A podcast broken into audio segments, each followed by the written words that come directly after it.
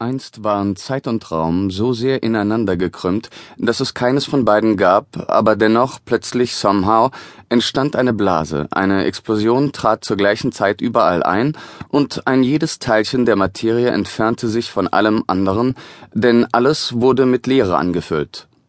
Während das Universum sich ausbreitete, fiel die Temperatur allmählich hinreichend tief, dass die ersten Grundstoffe sich bilden konnten, was sie flugs taten und so eine Kette von Metamorphosen einleiteten, die seitdem andauern Folglich kann behauptet werden, dass jeglicher Stoff zu jeder Zeit existiert hat, bloß in verschiedenen Zuständen und Graden von Organisiertheit. Und in kosmischem Maßstab stets dieselbe Menge ausmacht, nichts kann hinzugefügt und nichts abgezogen werden das Universum besitzt so unvermesslich viel Stoff, Raum und Zeit dafür, die Verwandlung der Verwandlung mögliche Kombinationen ausprobieren zu lassen, dass daraus die jetzige enorme Menge von Strukturen resultiert, von Aminosäuren bis hin zu Galaxienhaufen.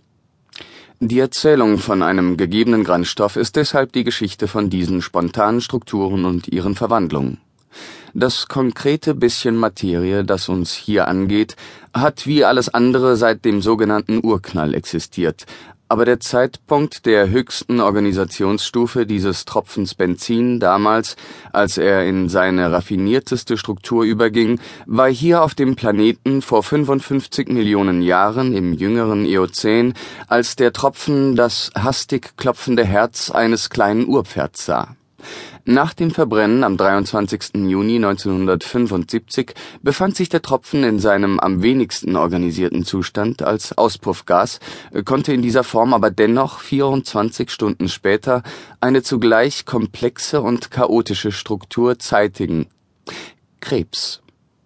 Das weiß ich, weil ich heimlich vom Nachbarbalkon aus lauschte, als sie die Teilchen einatmete, welche die pathologische Zellteilung verursachten aber das heißt den Ereignissen vorgreifen.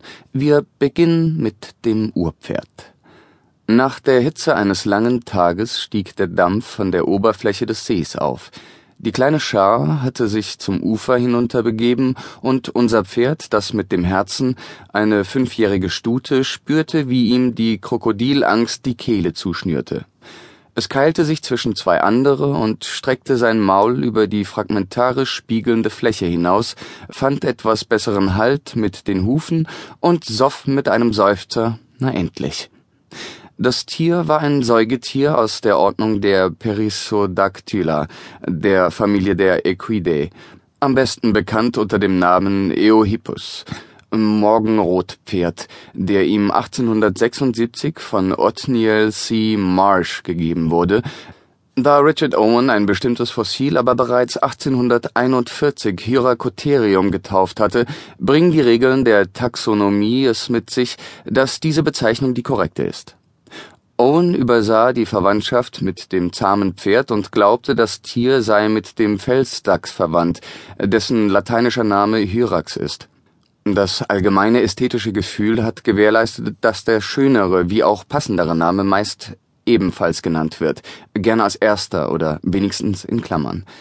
Man vergleicht das Eohippus gern mit einem Fox-Terrier, teils weil die Größe annähernd übereinstimmt, aber auch weil man mit dieser Rasse versuchte, einen Hund nach dem Bilde des Pferdes zu züchten.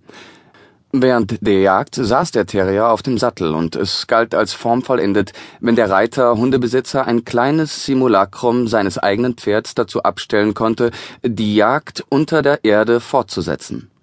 Bei Hundeschauen war eine Fellmusterung in Sattelform deshalb ein Plus.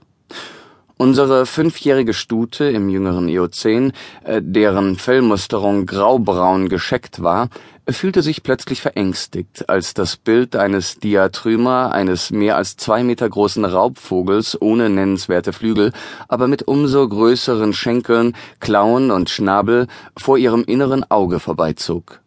Sie hob den Kopf vom Wasserspiegel und sah die Maulhaare um ihre Nüstern tanzen, von der Elektrizität in der Luft verseltsamt. Was? Dachte sie. Der Konvektionswind hatte die Verdampfung des Tages aufwärts geführt, bis sie von der Kälte des äußeren Raums angehalten wurde und sich in Cumulonimbus-Wolken kondensierte. Die innere Turbulenz der